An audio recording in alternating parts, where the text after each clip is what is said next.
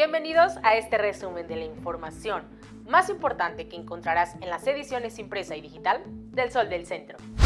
Las personas de bajos recursos recurren a sus ahorros para sobrevivir ante la crisis económica, pues de los retiros que se han realizado de las Afores, 30% corresponden a personas que fueron despedidas y ganaban entre 1 y 3 salarios mínimos.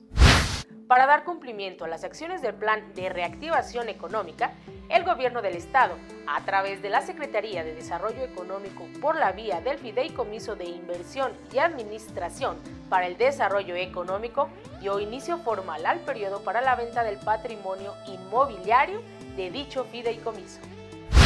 Con una sociedad que ha recuperado sus tareas normales, especialmente en las áreas de diversión y esparcimiento, el estado de Aguascalientes superó este domingo la barrera de los 800 decesos por coronavirus COVID-19, al registrarse 10 muertes más, que suman un total acumulado de 805. A pesar del incremento en la vigilancia interna y que los panteones han permanecido cerrados al público desde el pasado mes de marzo, Vándalos y ladrones perturban continuamente la paz de los muertos al introducirse a estos sitios a causar destrozos y robarse cruces y objetos ornamentales colocados en tumbas y sepulcros.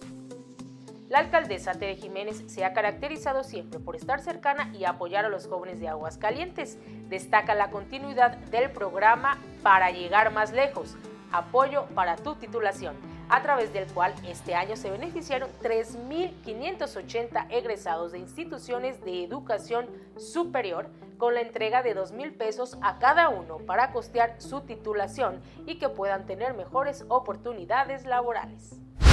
Los sectores productivos de la entidad deben tener la certeza de que las acciones que implementa el gobierno estatal para garantizar la seguridad de toda la población son parte de una estrategia integral en donde participan todos los niveles de gobierno y la sociedad civil organizada. Así lo señaló el gobernador Martín Orozco Sandoval, quien lideró otra visita al C5 CITEC, ahora acompañando a integrantes de la Cámara Mexicana de la Industria y la Construcción. En información policiaca, brutal choque se registró la mañana del domingo sobre la carretera 45 Norte a la altura del municipio de Cocío, donde el conductor de un automóvil se trasladaba a exceso de velocidad y en determinado momento impactó a motociclistas que se encontraban sobre el acotamiento, dejando como saldo un muerto y dos heridos.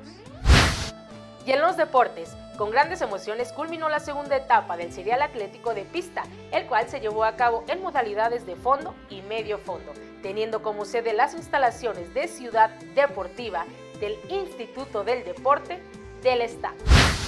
Síganos en nuestras redes sociales y para conocer el detalle de esta y mucha más información, no olviden adquirir las ediciones impresa y digital del Sol del Centro.